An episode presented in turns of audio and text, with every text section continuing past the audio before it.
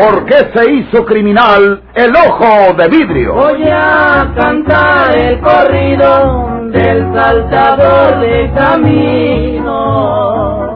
La borrascosa juventud de Porfirio Cadena. ¿Cómo perdió uno de sus ojos? ¿Y por qué tuvo que seguir la vida criminal perseguido por sus poderosos enemigos?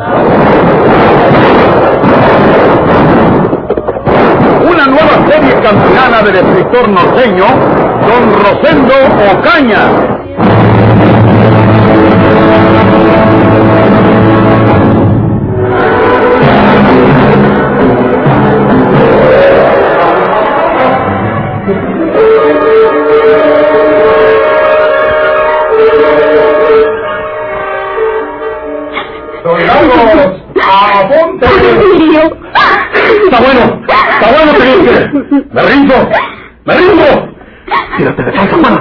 Yo dispare mi pistola, tira de.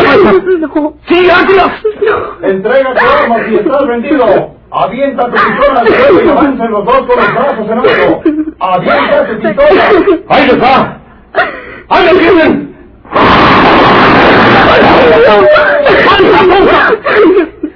¡Fuego! ¡Fuego sobre él! ¡Ahí no se que no se escape! ¡Fuego!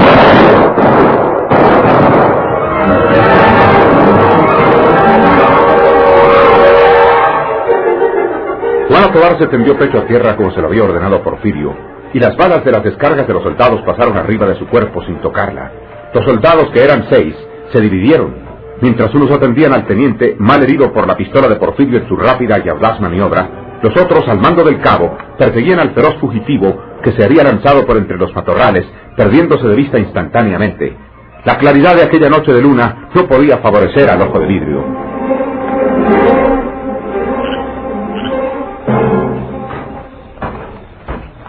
Cuidado porque este bandido puede estar escondido por aquí y salirnos cuando menos lo pensemos.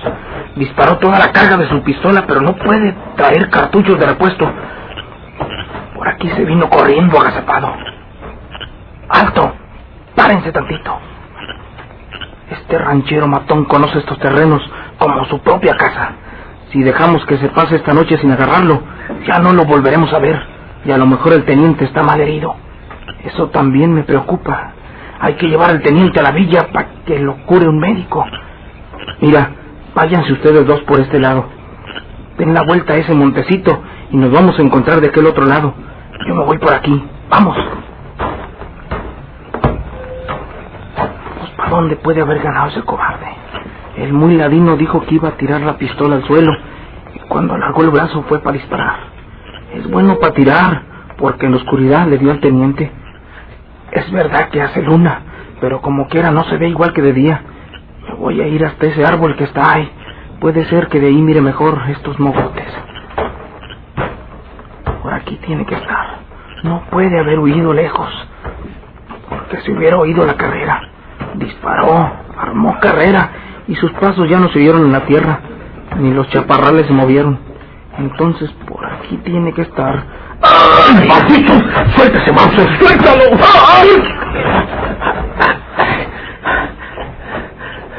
Con eso tienes. Por poco me descubres detrás del árbol. Allá andan nosotros dos. Tengo que irme de aquí. ¿Dónde conseguiré un caballo para huir? ¿Qué sería de Juana, la muy tonta? Decía que se tirara de panza y no quería hacer caso. ¡Cabo! ¿No hay nadie aquí? ¿Qué hacemos? Creen que soy el cabo porque me miran con el Mauser. Son dos soldados no más. Porque los otros con seguridad que se llevaron al teniente malherido. No le querré. Si me tumbo estos dos mochos, ya no habrá quien me persiga por lo pronto y puedo huir tranquilamente. Y eso va a ser. Ahí vienen para acá. No puedo apuntarles mucho porque se dan cuenta y me disparan ellos también. Y son buenos para el rifle, pero lo puedo hacer rápido. Los dejo que se acerquen más. Así está bueno.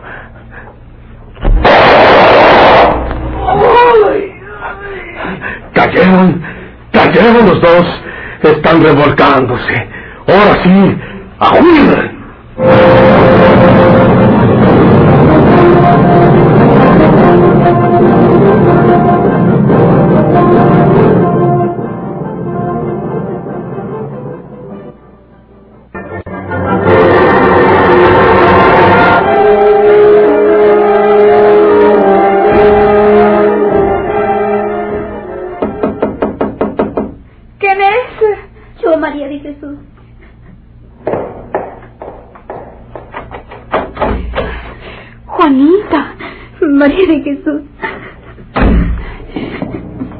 momento que oí ese tiroteo, estaba segura que se trataba de mi hermano Porfirio, Juanita. ¿Qué pasó? ¿Lo mataron? No sé. Me estaba esperando por fuera del solar. Ya íbamos a montar en un caballo desconocido que él traía, cuando el animal extrañó tal vez y se fue al galope. En ese momento se acercaron los soldados. Ya era imposible huir. Le pidieron a Porfirio que se rindiera y aparentemente él dijo que sí, que le iba a aventar la pistola al suelo, pero en vez de aventarla le disparó con ella, hiriendo al teniente. O quizá lo mató. A mí me dijo que me echara al suelo para que no me pegaran las balas de los soldados. María de Jesús, he pasado el instante más cruel y espantoso de mi vida. Creí que me iban a matar, pero por un milagro de Dios no me tocó ninguna de las balas. Los soldados no hicieron caso de mí. Unos se llevaron al teniente herido o moribundo, porque ni se le oía hablar, y los otros se fueron a buscar a Porfirio. Me quedé mucho rato escondida de este lado de la cerca, a ver si escuchaba alguna cosa, y luego se oyeron otros disparos, y como que alguien se quejaba. A lo mejor mataron a mi hermano los soldados. Si lo agarraron, tienen que haberlo matado porque él le sirvió a su teniente. Siéntate, Juanita. No, María de Jesús, ni tú ni yo debemos quedarnos aquí.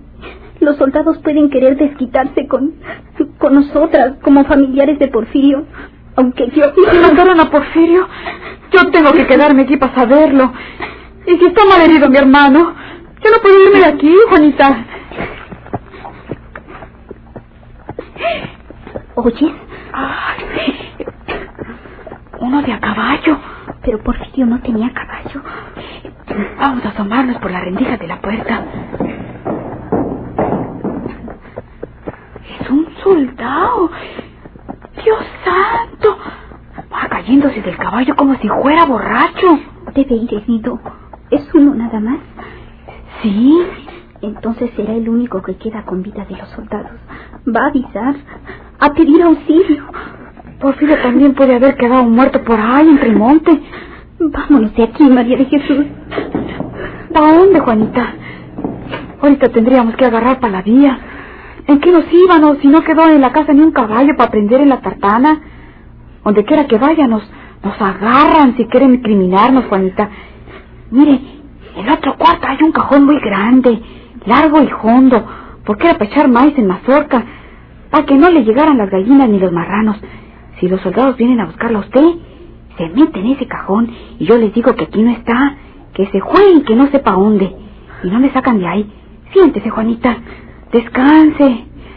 Los otros que ha llevado por culpa de mi hermano. Ninguno como el de esta noche. No conocía yo todavía el valor de Porfirio. Lo que hizo hoy le pudo costar la vida. ¿Quién sabe si te tira por ahí? Tengo el presentimiento de que no le pasó nada. El peligro para él estuvo en ese momento. Debe haber huido, pero ¿a qué precio?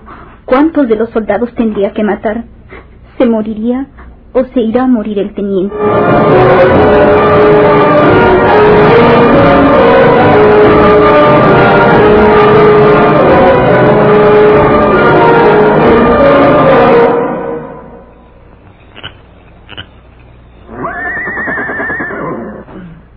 Ah, con que aquí viniste a dar tu caballo mondao correlón este. Es el caballo de Tiquio.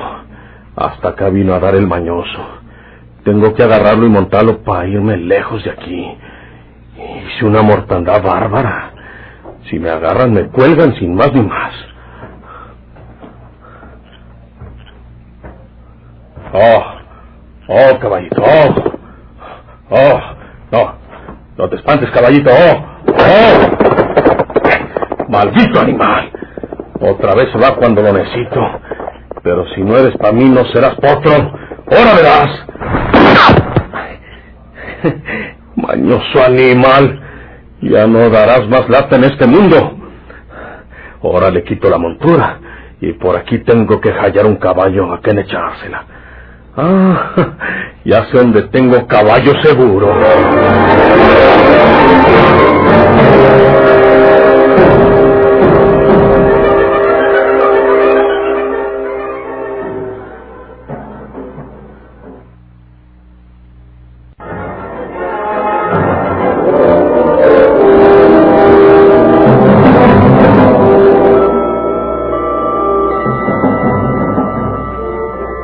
Rostro de mucha sangre consiguió Porfirio Cadena escapar aquella noche de su pueblo y remontarse a la sierra. Herido gravemente el teniente Camacho, jefe de la escolta, y muertos el cabo y tres soldados, tal fue el salto sangriento de aquella noche de espanto. El gobierno envió dos días después un pelotón para que persiguieran al sanguinario bandolero, pero su captura no era obra de una simple búsqueda. El ojo de vidrio conocía a los correderos de la sierra y solo bajaba a los poblados a procurarse medios de vida. Aquí es su mandado. El café, el azúcar, el frijol, la manteca, la harina. Y en este costalito va el maíz. Eh, le voy a cobrar el costalito porque a nosotros también nos cuesta, ¿eh? Y ya sabe, eh, la estrella del sur, Abarrotes es la tienda que vende más barato en toda la región. Eh, sí, señor, sí. Eh, le voy a hacer su cuenta. Entonces, del café es... Porfirio Cadena, amigo. Usted debe haber oído hablar de mí. Sí. ¿Cuánto le debo? No, no, no, no, no.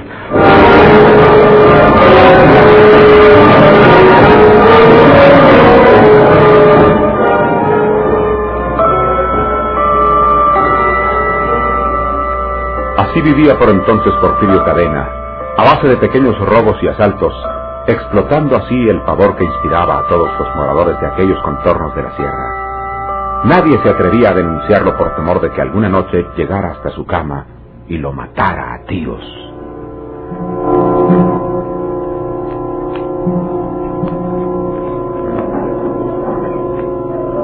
Es día de pago. En la ventanilla de la pagaduría de la mina La Esperanza hay una larga hilera de trabajadores cobrando sus salarios. El pago comenzó a las cinco de la tarde, después de terminadas las labores diurnas. Son ya las seis y media. Las primeras sombras de aquella noche de noviembre invaden ya los seres y las cosas. El último trabajador que se presenta ante el pagador es un viejo minero de barba descuidada, sucio, taciturno. ¿Tu nombre?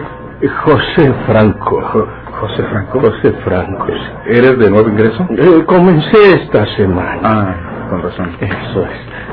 Franco. Franco Fernández, Formenti. Franco, Franco, Franco, Franco. Pues no, no, amigo. No tengo en la lista de raya ningún apellido Franco. Me extraña que la oficina no lo haya incluido en la lista de raya porque pues siempre... ¡Cuidado!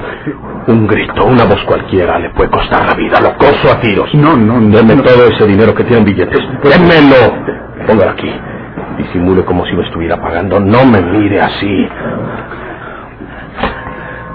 Si fracaso en esto, le doy un tiro antes de irme. Si antes de que me vaya, grita usted pidiendo auxilio, me devuelvo y lo mato. Que vuelva ese maldito ladrón para recibirlo como se merece. ¡Auxilio! ¡Auxilio! ¡Ladrones!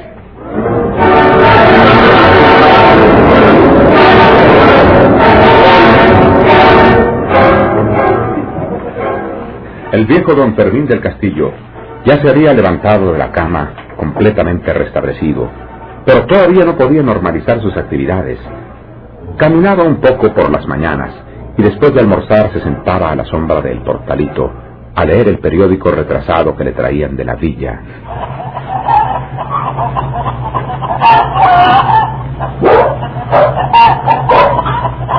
Fue robado el pagador de la mina de Esperanza. El ladrón era un viejo minero desconocido en la región. Se llevó mil setecientos pesos en billetes de banco. Estas cosas nomás un hombre es capaz de hacerlas. Porfirio Cadena. Estoy seguro que él fue ladrón. Siempre ha tenido dos mañas en su vida. Saber disfrazarse como otra persona y llevar en el pecho esa malla que lo salva de los tiros que le peguen allí. Ah, pues ser otro. Hombre, que verse un día de estos va a ver qué ha pasado con lo de las publicaciones del intestado de Ricardo. A mí se me hace que aquel papel que dijo Tillo que Ricardo le había firmado por Porfirio fue nomás para asustarlo. ¿Qué validez puede tener un papel encina nomás? Hija Rafael es la vida de Ricardo, porque ya estaban casados por el civil. Idea tiene que ser la fortuna de su finado marido. Pues luego. A ver si viene aquí la publicación. Es la tercera y última. A ver, a ver, a ver, a ver. Ah, ah, ah, aquí está, sí, sí salió. La señora Rafaela del Castillo, vía de Guzmán, se ha presentado a este juzgado para denunciar al intestado de su esposo, el señor Ricardo Guzmán, finao, a cumplir con la ley de la, la materia, se publicará este aviso por tres veces en el periódico de mayor circulación en el Estado. Quienes se creyan con derecho a la herencia del mencionado señor Ricardo Guzmán, sírvanse a acudir a este juzgado para hacer la debida reclamación. ¿Qué, qué dice acá arriba? Al margen, un CEO que dice... Eh, bueno, eso sale siempre. Después de esta publicación del juzgado, como nadie va a presentarse porque el único sería el alebrestado Porfirio, pero ahora anda huyendo de la justicia, pues mi hija Rafaela será la heredera de su finado marido. Y decir mi hija Rafaela, es decir yo. ah, juntando lo mío lo de Ricardo, qué bien vamos a quedar nosotros.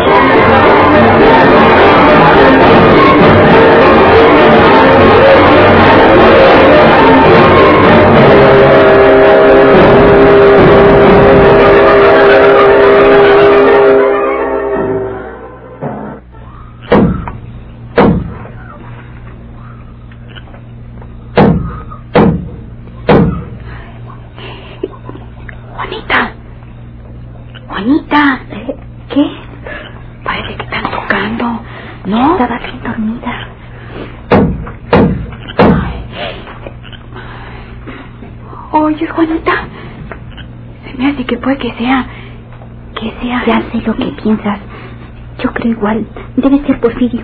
¿Quién más puede venir a esta hora? Debe ser en la madrugada. ¿Quién? ¿Quién es? Yo, María Jesús. Sí. Porfirio. Ven, manito. Va a abrirte. ¡Qué hombre! Pueden estar vigilando la casa todavía. No, ya no vigila a nadie, Juanita.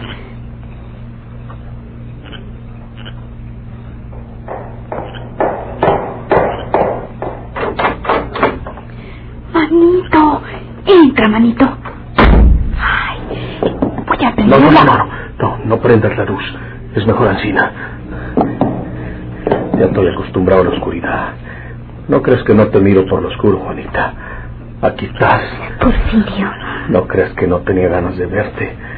Pero cuando quise caer por aquí me dijeron que, que estaba muy vigilada la casa, que hasta llegaron a poner a dos soldados y un cabo aquí adentro todas las noches, para ver si yo caía y me agarraban. ¿Es verdad eso? Sí, así fue.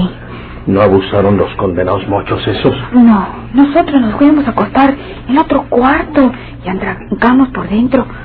Los soldados y el cabo pasaban las noches aquí y iban por la mañanita. ¿Hace no, manito? No, no, pero... eh, Ay, Porfirio. Oye, los soldados. Son los soldados. Silencio. No hagan ruido.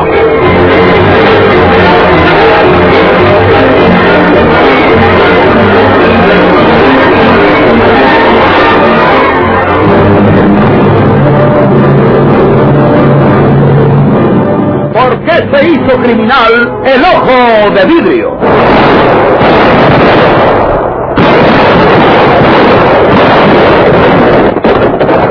Muchas gracias por su atención sigan escuchando los vibrantes capítulos de esta nueva serie rural, ¿Por qué se hizo criminal el ojo de vidrio? Se disfrazaba de arriero para asaltar los poblados.